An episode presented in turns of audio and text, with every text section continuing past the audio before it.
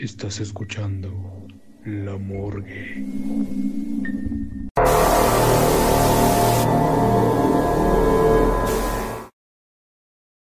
No soy muy creyente de lo paranormal. Siempre trato de buscar una explicación lógica a lo que mis amigos me llegan a contar. O simplemente no creo en sus experiencias con fantasmas y esas cosas. Pero lo que me sucedió hace algunos meses jamás pude explicarlo. Yo me acostumbré a vivir solo desde los 18 años. Mis padres me enseñaron el valor del trabajo, así que desde esa edad puedo decir que me he hecho responsable. Llegué a rentar en muchos sitios, pero hubo uno en especial que me dejó una experiencia muy marcada. Todo tuvo su inicio cuando me mudé en una vecindad no muy lejos de casa de mis padres. Fue un lugar donde estuve más cerca de ellos, por así decirlo. Era víspera de Navidad cuando llegué a ese sitio. En ese tiempo estaba buscando algo accesible y de algún modo económico, para no tener muchos gastos. En ese lugar parecía que no vivía nadie. Durante el día y en la noche, todos los vecinos estaban en sus casas. Rara la vez me llegué a topar con alguno de ellos. Prácticamente no sabía cuántas personas vivían en esa vecindad. Una noche bastante fría, no podía conciliar el sueño. Tenía demasiado frío y opté por prepararme un té para calentarme un poco. Todo iba bastante normal, hasta que de la nada, en el cuarto de junto, se escuchó cómo lloraba un bebé.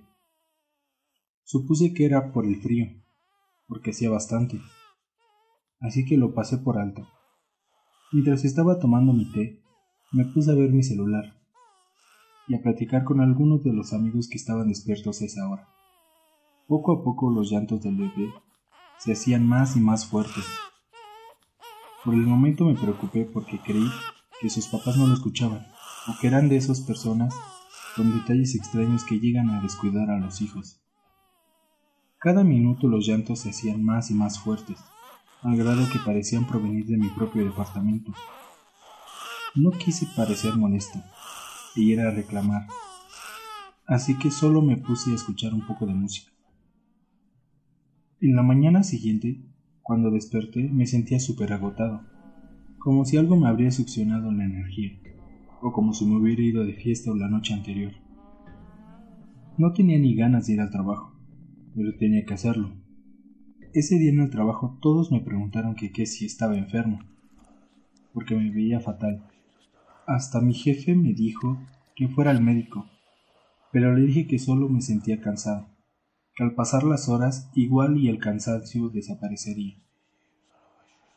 Cuando llegué a mi casa en la noche, no se escuchaba nada, incluso parecía que toda la vecindad estaba abandonada. Podría decir que eso me inquietó. Me entró una sensación de temor, pero no comprendía por qué. Solo entré a mi departamento y me dispuse a hacer mi rutina antes de dormir.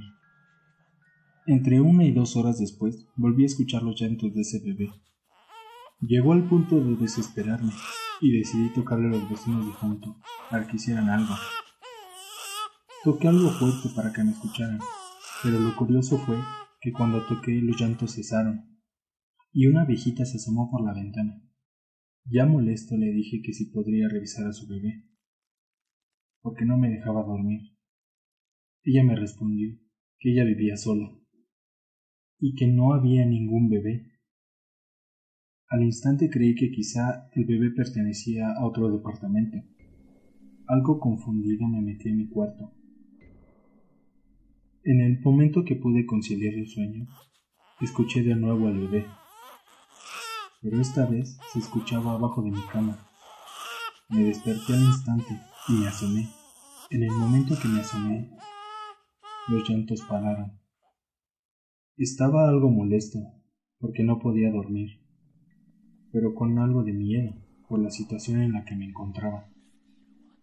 Después de ese momento, un olor muy penetrante, como animal muerto, empezó a salir de debajo de mi cama. Estaba algo estresado, intentando descifrar qué es lo que era, pero no hallaba alguna explicación razonable. Solo rocié aromatizante para contrarrestar ese mal olor y me dispuse a dormir. Esto sucedió durante días. El mal olor, los llantos. Obviamente le dije al casero qué sucedía, pero él solo decía que checaría. Y a mi parecer no hacía nada. La última noche que pasé en ese departamento fue de lo peor. Entre los llantos del supuesto bebé y el olor fétido a carne putrefacta, más ruidos extraños se situaron esa noche, entre risas de gente que parecía estar en el patio, golpes en el departamento de junto. Todo eso fue opacado por una voz, una voz bastante profunda, una voz que parecía no ser de este plano terrenal, una voz que me empezó a susurrar poco a poco. Juan, Juan, escúchame. En ese momento comencé a rezar, lo primero que se me venía a la mente. De repente todo se fue silenciando, y fue hasta que sentí una mano que salía de debajo de mi cama, queriéndome agarrar. Una mano alargada, bastante pálida. Muerto de miedo, decidí dar un brinco para salir corriendo de ahí. Pero en el momento que abrí la puerta, esa cosa me gritó al oído. ¡No escaparás! En ese momento caí desmayado. Cuando desperté llamé a mis padres y les conté todo. Ellos decidieron darme permiso de quedarme unos días en su casa, esperando ya no volver a experimentar esa clase de cosas. Pero esa cosa no ha dejado de acosarme desde entonces.